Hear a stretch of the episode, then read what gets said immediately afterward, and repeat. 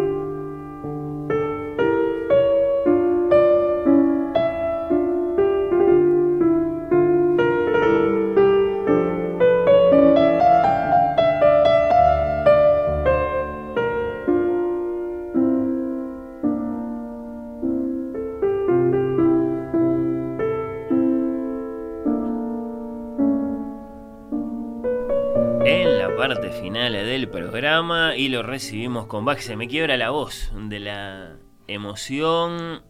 Lo recibimos ahora eh, formalmente. Una nueva conversación con un conocido de este programa, Ramiro Sánchez. Bienvenido, ¿Qué Ramiro. tal? ¿Qué tal? ¿Qué tal? Eh, sigue Qué siendo. buena recepción. Sigue siendo uno de tus eh, favoritos, eh, Sí, Johann Sebastian sí, por supuesto. Ya lo cambiaste por Jacob Collier o algo así. no, no lo cambié. No se puede cambiar. No lo decidiría yo si, se, si eso se cambia. Bueno, eh, ahí está su, su concierto italiano, por supuesto, por supuesto, un poco traicionado, en tanto que interpretado el piano. No me acuerdo si hablamos de esto alguna vez. Eh, Ramiro, si tenés tu, tu posición, tu reacción a- a- a- al debate, ¿baja el piano, sí o no? Ah, de- de- he disfrutado muchísimo versiones en, en piano de, de- bueno, de todo el repertorio, así que no podría mantener una posición purista en ese sentido sin traicionar un mero goce de, escucha. O sea, lo, disfruto, lo disfruto también. Eh, me interesa. He estado indagando mucho en la- el tema de la entonación, ¿viste? Este, el tema de, de- de la afinación incluso, y eh, el famoso tema del temperamento y todo eso.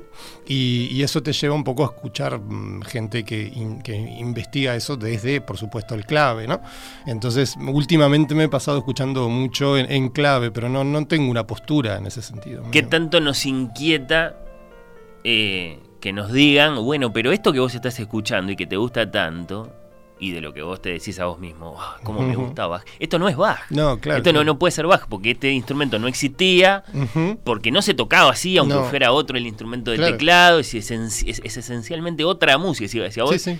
Eh, luego, claro, eh, se- sea lo que sea lo que a uno le gusta, a uno le gusta. Exacto. Es un fantasma de Exacto, Bach, exacto. bueno, es el propio Bach. Y, y ahí lo puedes generalizar a, a qué acceso tenemos a, un presunto original de las cosas, ¿no? Hmm. Entonces, si, si, si hay un goce estético, bueno, no, no, no nos vamos a, al menos mi postura sería no, no necesariamente vamos a ponernos en esa línea de, de tratar de encontrar el original, ¿no? Es un poco la- la- la- aquello que hablaba Borges de, de los traductores de las mil y una noches, si vamos al caso, ¿no? O sea, ¿cuál es el original? ¿Cuál es la copia? ¿Qué, qué- cuál es el estatuto de, de ambas? O sea, La cultura de las versiones es, una cultura que a vos te interesa, la de los remixes, Sí, la de las sí, remakes. eh, todo, todo, todo, la, desde el dub jamaiquino. este, no, claro, claro, las remakes, este, la- los, los covers, las versiones, eh, mm, remixes, eh, incluso eh, o especialmente te diría en literatura.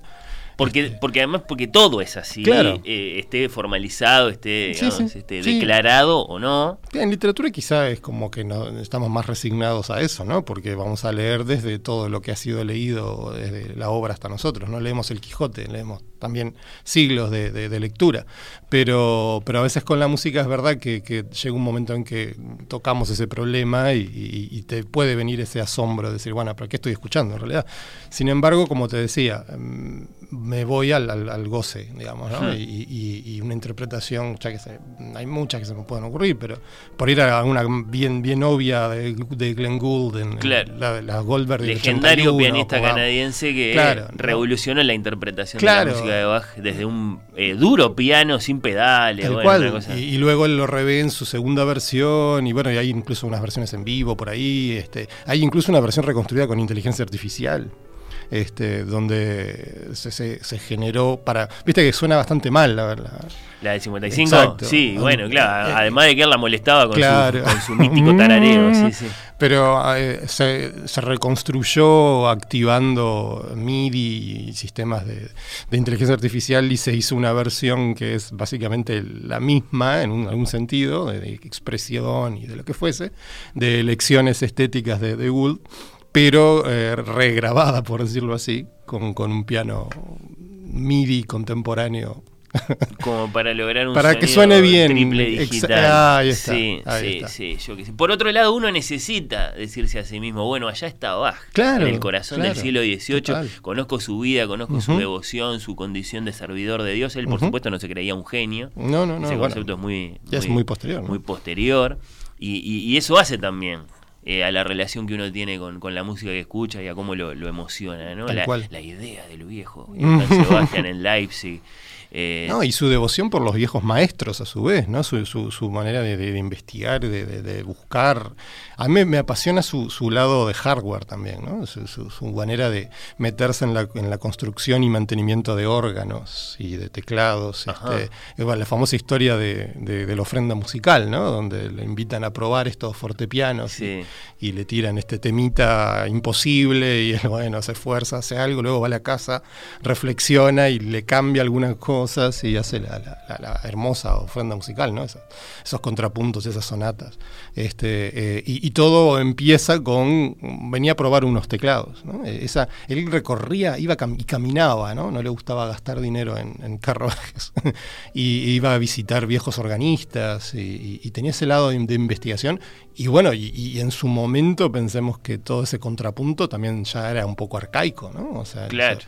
Este, ya empezaba el estilo galante en los últimos años, sobre todo, y él, iba a la fuente, por decirlo así. Eso me, me parece un lado muy interesante. Haydn ya era mayor de edad, o, poco menos. ¿Qué, ah, estaban los hijos de él, ¿no? Claro, sus propios hijos ya eran músicos relativamente modernos, por así decirlo, sí, sobre todo este Johann Christian, que después va a ser el, más destacado en, Londres. Bueno, ¿qué, qué, qué incalculable suma de datitos enciclopédicos, de ficciones que nos encontramos por ahí, de detalles mínimos que, que hacen a nuestra relación con la cultura, ¿no? Qué disparate todo, Es un placer que estés acá. Eh, ¿Estás contento con el suceso hasta ahora de Un pianista de provincias, que de tus últimos libros, que hay varios, eh, ha sido uno de los más destacados? Lo conversamos acá cuando salió en, eh, sí, Sí, sí, sí. Estoy, yo estaba contento desde que con, Luisina, la, editora, le pusimos el punto final, porque me, gustó mucho el proceso.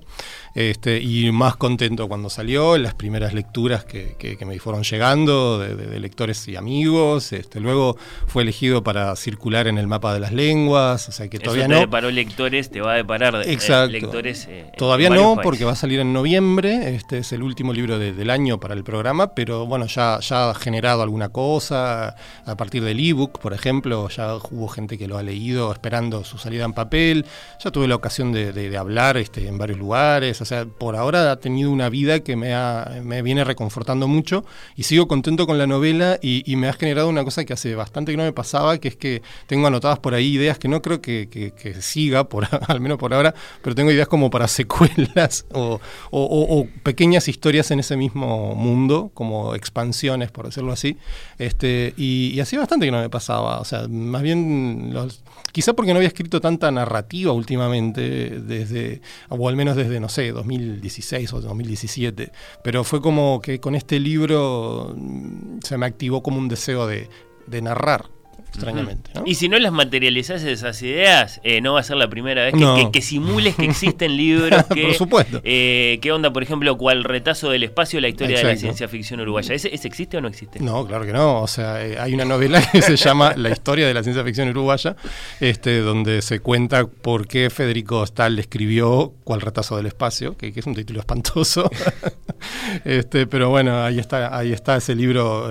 siempre hay que inventar libros ficticios y hacer como que existen eso está, es, un truco interesante. Viste que, sin embargo, en, La Galaxia Góngora de Gustavo Espinosa, que es un libro que has leído muy, muy atentamente, has reseñado, eh, y, bueno, y uno de los libros más, más destacados, acaso, de la literatura uruguaya en los últimos tiempos, del autor de Las Arañas de Marte, en fin, de Carlota Podría, eh, el autor parece que va a simular la existencia de un cierto poema, pero después lo escribe. Claro. Claro, Y lo- después y lo- está y lo entero. en la segunda claro, parte. claro, claro, claro. Es, es otro procedimiento interesante también. A, a mí es el, debo decir Hace que es el camino libro- largo de Sí. ficciones, No, digamos. no el de Borges. Claro. De- Debo decir que es el libro que más me gusta de, de- de Gustavo. Este, eh, soy particularmente fan de, de- de ese libro, más allá de, bueno, de apreciar, por supuesto, su, su escritura, ¿no? Pero eh, ese libro me, me- me gusta especialmente y, y en charlas con, con mi amigo Gustavo Verdecio, que es también amigo de Gustavo Espinosa, los Gustavos, Sí. eh, hemos hablado mucho de, de la ciencia ficción implícita en, en- en la galaxia Góngora. ¿no? Este, tenemos entre los dos como una especie de acuerdo de que hay, hay más... eh, Ciencia ficción, no literatura de imaginación, que eso es muy No, no, evidente. no, claro, por el- lo que hay- hay como... No está dicho, por supuesto, de un modo explícito, ni, ni deja de ser otra cosa que una sugerencia, pero, pero se puede leer la novela con, bajo la idea de desplazamientos en el tiempo, o sea, y que en efecto anda Góngora por ahí. Este, y, y hay como pequeñas, este, pequeños anacronismos y pequeñas irregularidades que, que están como puestas a, un nivel de detalle que, que me pareció eh, sorprendente, digo, incluso para lo que se puede esperar de un libro de Spinoza, ¿no?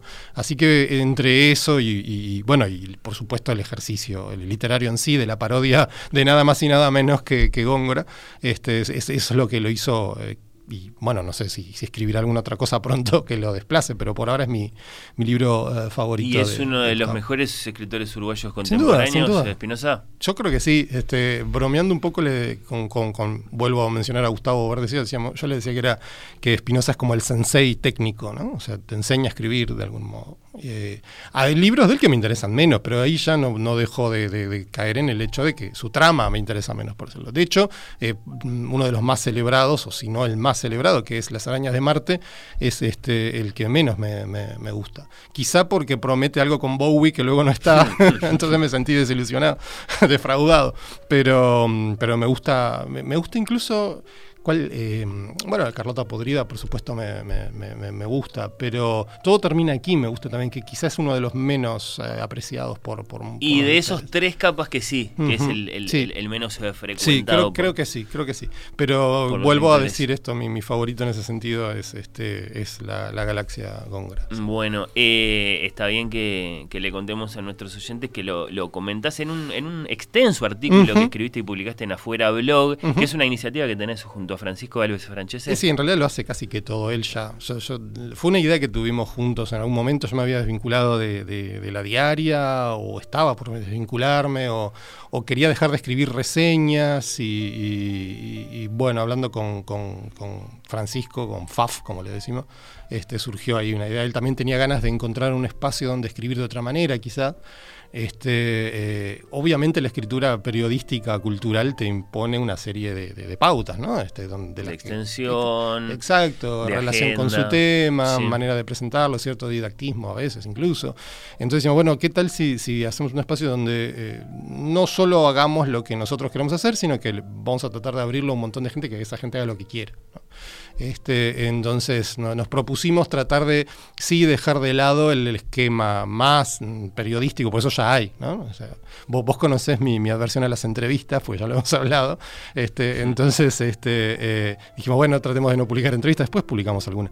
Eh, y en un principio er- era un poco más eh, entre los dos que decidíamos cosas, pero luego lo terminó haciendo todo Francisco. No, y- lo- no- no la tenía como aversión, sino No. como una reserva tuya Sí. en el sentido de decir, bueno, es una, es una salida fácil.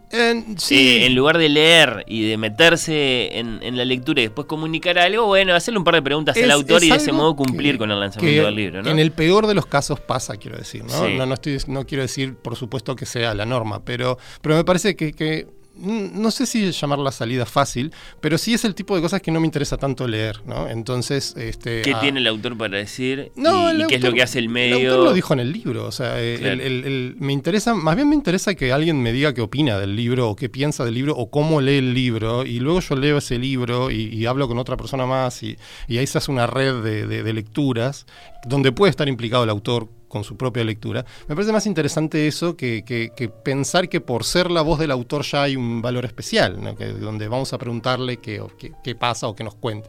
Después, por supuesto, sí hay un valor eh, narrativo, anecdótico, donde eh, siempre está bueno mm, que alguien te cuente cómo escribió, o si traemos acá, estamos hablando de, Spinoza, bueno, que nos cuente cosas de, de su proceso. Pero eso, por supuesto, allá de es eso, ¿no interesante. aceptás el valor eh, incluso lo, pienso, digamos, este, desde, nuestros propios debates internos, sin ir con los ojos a propósito del valor de entrevistar escritores, eh, tratar de, ponerlo en acción al escritor por fuera de su libro ah. y, de que el oyente entonces se lo encuentra el escritor, por ejemplo, pensando, por ejemplo, eh, metiéndose con otros temas que no tienen nada que ver. Generar una situación ¿no? y que el autor deba improvisar. Y eso, el que está ahí diciendo, bueno, me voy a meter o no me voy a meter con la novela de este señor, a lo mejor lo. no, es que eh, ahí. ahí lo valora como un factor. En ese sentido, por supuesto, estás, creo que hablando de otra dimensión de la, de la entrevista que me parece interesante. En ese sentido, podríamos pensar que hay otra dimensión menos interesante que es justamente contra la que yo diría, bueno, no me interesa tanto, pero si vos planteás de esa manera o jugás con generar tensiones o ver qué pasa, provocación, etcétera, ahí puede salir algo muy interesante, ¿no? Eh, por eso no, no es tanto, a ver, hablando mm, en serio, una versión al género o, sí, sí, sí. sino a la manera en que muchas veces las entrevistas terminan siendo poco interesantes. ¿Ah? Mi esperanza siempre es que eh, alguien te escucha a vos hablar sobre Bach o sobre Brian Eno, o sobre aceleracionismo, y dice, ah, voy a leer la novela del pianista entonces. Bueno, ojalá. Claro, sí, sí. Hay bastante de, todo eso. De Eno quizá no tanto. Bueno, iba al, artículo aquel en Afuera Blog, eh, ¿dónde estamos ahora en la literatura uruguaya? Que lo escribiste el año pasado, ¿no? Sí, sí, creo que fue. Eh, y, y siempre preguntándome, ¿no? Eh, ¿Dónde seguimos estando en la... Es una buena pregunta. En, un tiempo eras muy radical, vos, eh, me acuerdo de la primera vez que nos visitaste en Oír con los Ojos en 2017, la literatura uruguaya no existe. Yo dije eso. Y bueno, sí, algo en el sentido de que, bueno, este, no, no deberíamos buscar ni nuestro Quijote ni nuestro Martín Fierro porque todavía somos demasiado jóvenes para pensarnos así. ¿No? Bueno, la, literatura uruguaya, está más moderado. Eh, bueno, ah, no, está bien, en ese sentido, Ana, ahí, sí. No, no, no estoy más moderado, o al menos si estoy más moderado no es, no es porque quiera estarlo. Em, quizá no he, estado pensando tanto en, el punto al que iba ese, ese. En realidad lo que he estado pensando más es en otra cosa y es tratar de agarrar la literatura por otro lado, o sea, pensar en en, otras maneras de, pensar el sistema, digamos, de la literatura, ¿no? Pensar en, el lugar del editor, en las condiciones materiales, pensar en la circulación, en los lectores, en las plataformas, en las redes, en cómo se lee, desde dónde. Bueno, vos sabés que yo coordino además grupos de lectura, entonces desde, desde que estoy eh, eh, en eso, y ha pasado mucha gente por, por, los grupos que, he dado, eh, eh, me lleva siempre a preguntarme cómo leen los lectores, qué leen, cómo se dan, qué instancias. Ahora hay como un boom también de grupos de lectura. Hace poco estuve participando de, un branch hablando de un pianista de provincia, justamente con una coordinación de varios grupos.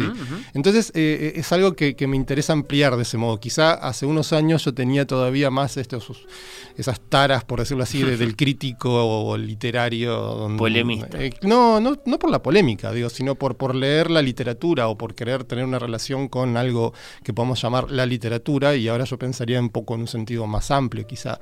Y, también publiqué en afuera este año, no, no es exactamente lo mismo, pero ah, tuvo un poco el mismo tipo de, impulso que aquel artículo que mencionaste, unas tesis, por llamarlo de alguna manera, sobre eh, eh, literatura, ciencia ficción y mm, maneras de pensar en esos sistemas desde modelos un poco menos eh, dados a, poner en un lugar central a la agencia de un sujeto que interviene y escribe y se expresa. Es así, es la, eterna herencia de, herencia de Brian Eno y sus sistemas que generan música, pero, pero eh, sería como la segunda parte de ese artículo, lo que pasa es que no va tanto a lo uruguayo, más bien me puse a hablar de ciencia ficción argentina reciente que así como en ese momento que vos del artículo que vos citaste, capaz que estaba hablando de lo que estaba pasando en Uruguay, ahora me interesó hablar de algunas cosas que me parece que están pasando en la ciencia ficción latinoamericana y en particular cómo esas cosas son leídas y, vueltas a circular desde ciertos autores, desde la obra de ciertos autores en Argentina.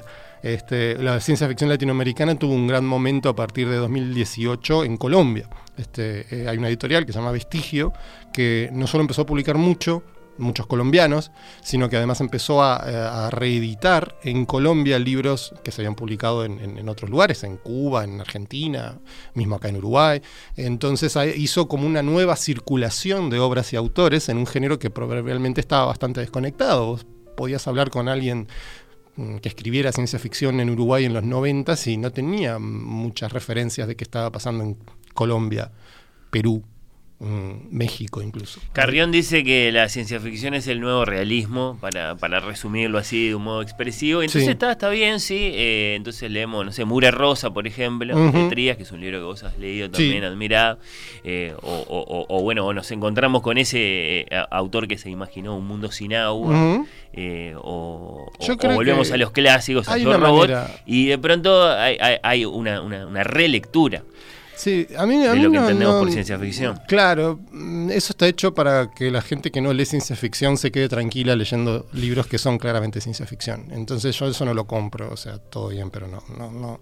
Eh, es como decir, bueno, es literatura seria porque habla del presente. Bueno, la- Ballard ya había pensado en esos términos y, y en la relación con el futuro y el pasado y lo que él llamaba un futuro que no dé concesiones y, y todo eso ya, ya me parece que lo, lo tenía bastante claro Ballard en los 60. Entonces lo que me parece que pasa ahora es que hay como un boom, si se quiere también, por, por usar un término muy gastado, de libros que, que uno puede asociar a la ciencia ficción o que en mi opinión lo son, como Mugre Rosa. Sí. ¿ah?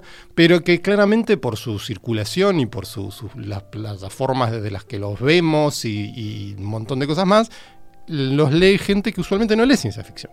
¿ah? Entonces se, se genera como una especie de mm, tipo de ciencia ficción que sí está de moda, que es una ciencia ficción más bien distópica, que es una ciencia ficción que en efecto está hablando del presente. Que narra lo que de un modo muy sensible podría suceder. Exacto. Ball- Ballard, de- Ballard Claro. en última instancia se lo puede leer como si él dijera que la ciencia ficción inevitablemente ha hablado del presente, ¿no? que no se puede hablar del futuro sin hacer alguna concesión al presente, ¿no? que, que todos los futuros que proyectamos hablan más del presente desde el que los vemos que eh, desde el futuro que nunca va a ser así. Ah, Bien, pero después hay una manera mucho más programática de, en efecto, hacer una crítica al presente. Ya que sé, Orwell, 1984, quiero decir, ¿no? O sea, claramente es un libro que, que articula mucho, eh, muchos miedos, muchos problemas de su época y el Sí. estalinismo y lo que se te ocurra, ¿no? Entonces ahí hay otra Los manera. en, Claro. en- en esa álgebra. Hay otra literatura de ciencia ficción que no hace eso, que no se pretende eh, in- una intervención literal, explícita en problemas reales del presente, sino que va a otro lado, a una Eso es extrañeza. el libro de Constanza Moreira, ¿lo leíste? El de Lo estoy estás leyendo, lo estoy leyendo. Es un libro que interviene. Sin duda, hasta al menos a las 60 páginas que leí anoche, sí. Justo anoche, mirá, ta, te pesqué con tu Lo, lo del agarré, sí, lo agarré La ciudad ahora. de los nombres Eh, olvidados, Exacto, exacto, con ella exacto, exacto. Vi, vi, vi, vi que estuvieron conversando. Sí, claro. Bueno, me, me interesa por muchas, muchas. Aparte, yo la publiqué a, a Olimpia este, en, en mi editorial MIG 21 y, y, bueno, ahora tengo el libro de ella para, para leer y me interesa mucho porque además. mm, Sin duda también tiene mucho de ciencia ficción, ¿no? Y, y ella ha escrito ciencia ficción. Se declara muy lectora. Claro, y, se nota en la novela, al menos en lo que no puedo hablar Sí. mucho porque, como te digo, leí 40, 60 páginas, no me acuerdo. Pero ya reconociste un mundo, eh, bueno, eh, familiar. Sí, sí, sí, sí. Eh, no solo el.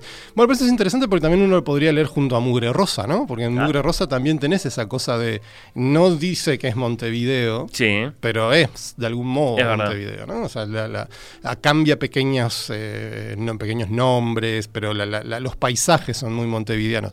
En el caso de, de Olimpia, y estoy hablando de Atrevido porque no debería hablar de un libro que no terminé, pero me parece que, que- que es distinto, ¿no? Porque hay, hay dos ciudades que, que tienen dos nombres. que- Oración. exacto. Sí. Que bueno, ahí hay una Que son- referencia a China Mieville, ¿no? A la Sí. ciudad de la ciudad, la, la gran novela de China Eso es Mieville. explícito. sí. Exacto. Pero bueno, veremos, veremos. Hablando de China Mieville, eh, me gustaría que nos cuentes un poco, porque está en las librerías ahora, eso, eso- eso es una novedad que está propuesta a nuestra atención, sí, eh, de Mundo Weird. Ahí está. Para Olobionte Ediciones, interesantísimo volumen, este, antología de la llamada nueva ficción extraña. eh, de eso hablamos cuando Sí. hablamos de, de Weird. The para- Weird. ahí está, sí. Eh, y bueno, ahí aparecen con tu curaduría, con, con- con un prólogo que, que nos anticipa con qué nos vamos a encontrar. Bueno, sí, eh, China Mieville y otros tantos, algunos de los cuales conocemos. Bueno, Liliana Colanzi, Claro, la boliviana, claro, claro, claro. Barrientos, Sí. Eh, Fernández Mayo, Edmundo Pasoldán, el boliviano también, eh, Carrión, lo mencionábamos. Sí, bueno, ahí está un poco. Es, eh, es, esto empezó en 2019. En 2019 tuve, tuve la, la suerte de participar de un, de un congreso, un encuentro en, en Santiago, Chile. Y, ahí estaba Mariana Enríquez, estaba Alberto Chimal, que es un escritor mexicano que me gusta mucho, eh, Jorge Baradit, que es un escritor chileno que también tuvo su momento de, ciencia ficción rara y qué sé yo. Y, una de las cosas que conversando entre todos y todos todas las, participantes, una cosa que como que quedaba claro es que no había eh, una muestra de no ciencia ficción latinoamericana, eso sí hay un montón, pero de la manera en que la ciencia ficción latinoamericana se ha desplazado hacia lo que podríamos llamar una literatura un poco más extraña. Un poco esto que decía recién, no, no esa ciencia ficción de las distopías que vemos mucho, como no sé, este, Rica, por ejemplo. A mí me gusta mucho el cadáver exquisito, pero quiero decir, claramente funciona un poco en esa línea mm, distópico-política de, novela que interviene con miedos del presente, proyectando un futuro donde todo es horrible porque lo consideramos horrible desde ahora. este, que es mi definición apresurada de distopía.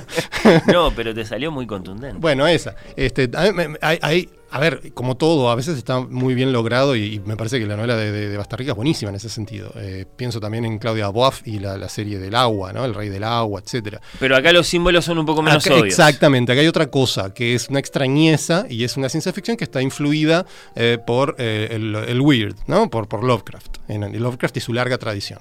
y, y entre esa larga tradición hay una cosa que se llama New Weird, que es la manera de escribir esto que se llevó a cabo a partir de los 2000 en, en Inglaterra y en Estados Unidos, con gente como China Mieville o Jeff Vandermeer y otros escritores. Ah.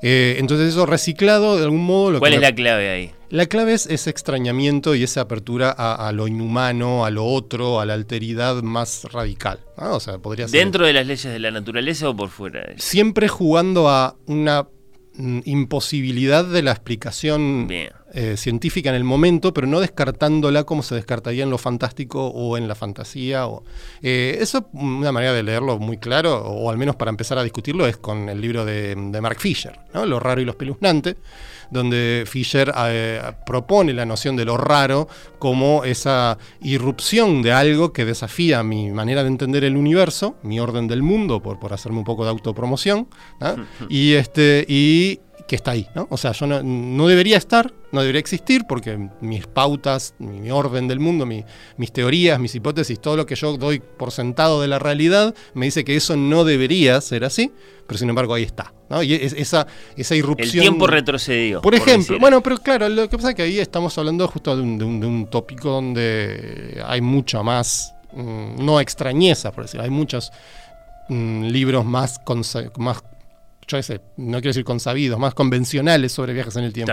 Pero sí hay cosas raras con el tiempo, por ejemplo, Lovecraft, la idea de, eh, en muchos cuentos de Lovecraft tenés esta idea de, mm, imposibles momentos futuros que los encontramos en el pasado, tecnología avanzada que aparece en un estrato geológico primitivo, eh, lo retrocausal, como en Terminator, ¿no? Vos tenés, ya que sé, una, entre las películas de Terminator tenés esta inteligencia artificial que se llama Skynet, que de algún modo se las arregla para mandar al pasado eh, un robot cuyos restos son los que luego unos ingenieros toman y los reconstruyen y aprenden de esos restos y programan a Skynet. O sea que Skynet se agenció a sí misma, por decirlo así.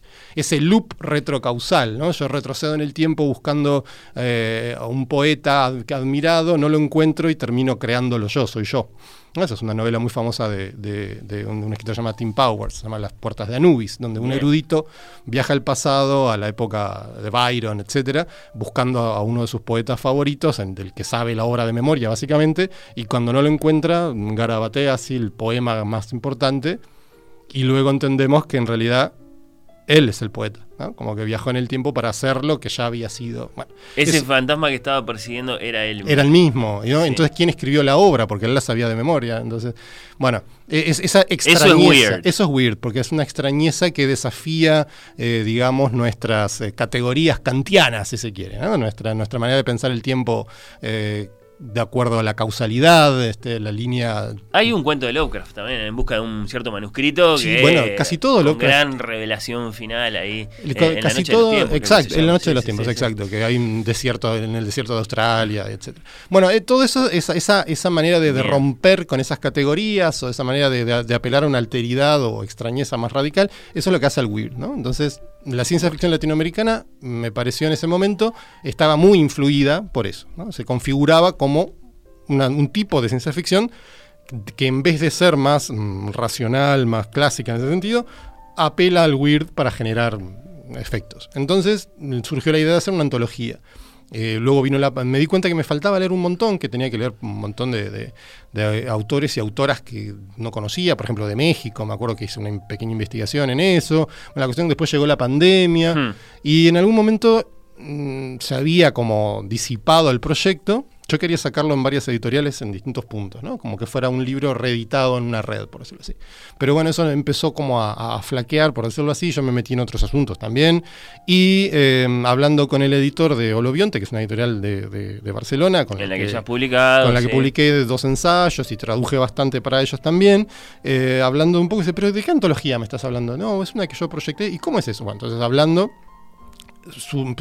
empezamos a a, poner a debatir mucho sobre qué era esto de lo weird, que si teníamos que hablar de literatura extraña, si el concepto de lo raro, como los traductores de Fisher eh, emplearon, no servía, eh, qué genealogía podíamos hacer, bueno, un montón de debates y eso se empezó a ampliar. En el momento decidimos también incorporar autores españoles, no solo latinoamericanos. Fernández Mayo, por ejemplo. Por ejemplo, este, eso es muy interesante porque ese texto en realidad no es realmente de Agustín Fernández Mayo, sino que es un remix que hice yo. O sea, tomando fragmentos de sus cuentos, armamos algo. Y está la firma de él. Eh, él, por supuesto, lo aprobó, lo, lo, leyó y le gustó. Este, así que también hay una rareza mm, también en el proceso de escritura, por decirlo de alguna manera. Luego eh, Carrión se puso en contacto con la, con la editorial y, le manifestó su interés y terminamos publicando también colaborando un cuento de él.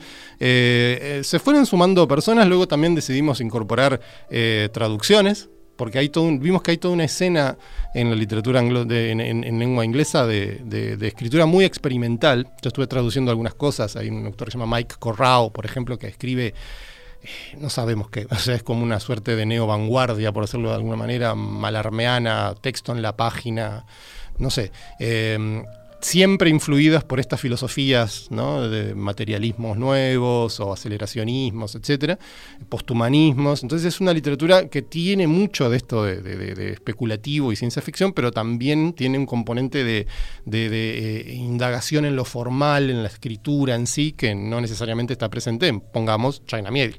Volumen 1 para esta antología de nueva ficción extraña que, bueno, eh, armó y prologa eh, Ramiro Sánchez, eh, nuestro invitado. No nos quedan tantos minutos, ah. Ramiro, y en cambio sí nos queda un asunto muy importante. lo mencionaste a Carrión, me preguntaba si ya leíste Los campos electromagnéticos. No, todavía no, la tengo también como recién ahí comprada. Eh, sí, sí, teoría Por la inteligencia artificial. la escritura artificial, un libro a medias, a cuatro manos en términos pianísticos, entre Carrión y una máquina, pero más allá de, ese libro en particular, ¿qué, ¿qué, tal estás observando? ¿Qué tenés para decir a propósito de los debates sobre inteligencia artificial y literatura? un tema del que sabemos que te interesa y el que, a nosotros nos por este interesa. Eh, tu mirada en ah, tanto que, pensás tanto la, la, la, la ficción ¿no? y, la ficción científica en particular. En, en Montevideo Comics, eh, el fin de semana anterior, tuvimos una, mesa de debate sobre, sobre esto con Santiago Caruso, por ejemplo, que es un, artista argentino muy activista contra el uso de IA, de imágenes generadas por IA. Yo estoy totalmente a favor, o sea, del uso de todo IA, pero para mí lo que pasa es que dos cosas. Una, hay una serie de presupuestos ontológicos, filosóficos, como quieran llamarlo, con respecto a esto, que presuponen una división muy clara entre el humano y la máquina, o entre lo, artificial y lo natural, eh, entre la tecnología eh, contemporánea y otras tecnologías que naturalizamos, como la ropa o la escritura o la lectura.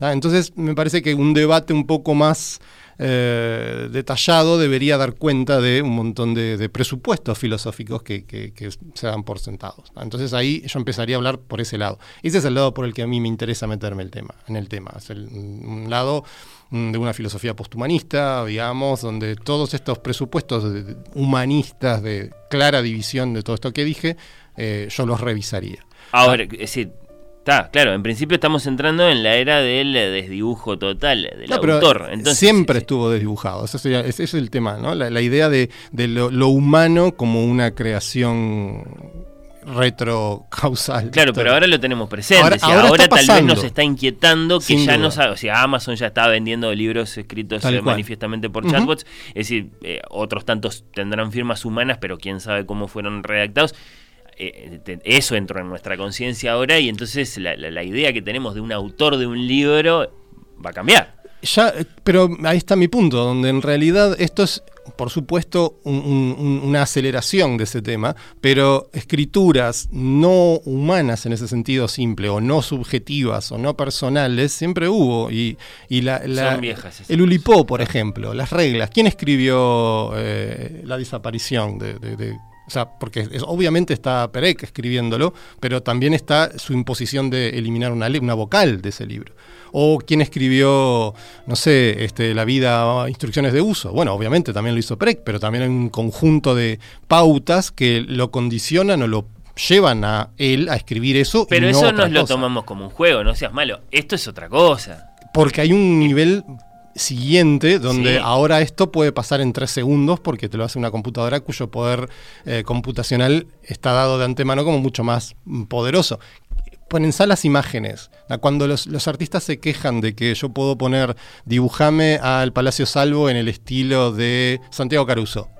¿Ah? Y claro, él se queja de eso, ¿no? Porque dice, bueno, luego esta imagen queda asociada a mi nombre, pero yo no la hice. Bueno, pero ¿qué es lo que estamos viendo ahí? Bueno, hay, hay un problema con la noción de estilo, hay un problema con la imitación, y el arte siempre se basó en imitar estilos, siempre se basó en aprendizajes a partir de pautas de tomar los maestros y replicarlos y todo eso. Es cierto que hay un problema legal en última instancia, porque vivimos en una época donde el concepto de autor está asociado al concepto de derechos y a la manera en que autores viven, de su trabajo y todo eso. Bueno, ese debate por supuesto, está presente. Pero me parece que nunca vamos a tener una perspectiva clara sobre eso sin criticar un poco todo lo que estamos asumiendo. ¿ah? Como que la, inteligencia artificial es algo que cayó de Marte el año pasado y que de pronto es otro mundo. No, yo creo que todos estos son procesos que responden a pautas que ya de algún modo siempre estuvieron ¿ah? y que el arte nunca fue algo hecho por eso que llamamos las personitas y que queremos identificar como humanos y sujetos. Con alma, con corazón, exactamente, que se equivocan, etc.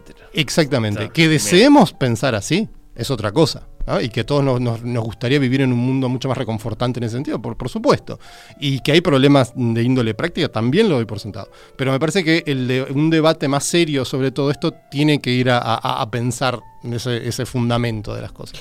Siempre un placer conversar con Ramiro Sanchís. Eh, nos volvés a visitar pronto cuando quieran, y lo ampliamos. Dale, eh, dale. Claro, sí, por supuesto que hay eh, muchísimos temas, muchísimas calles para recorrer, pero nos hemos quedado sin tiempo. Gracias, Ramiro. Bueno, gracias, gracias. Por esta visita.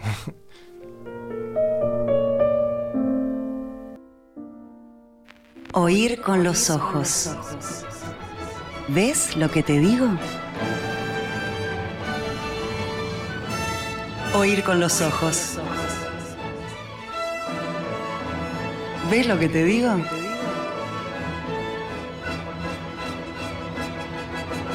Oír con los ojos. ¿Ves lo que te digo?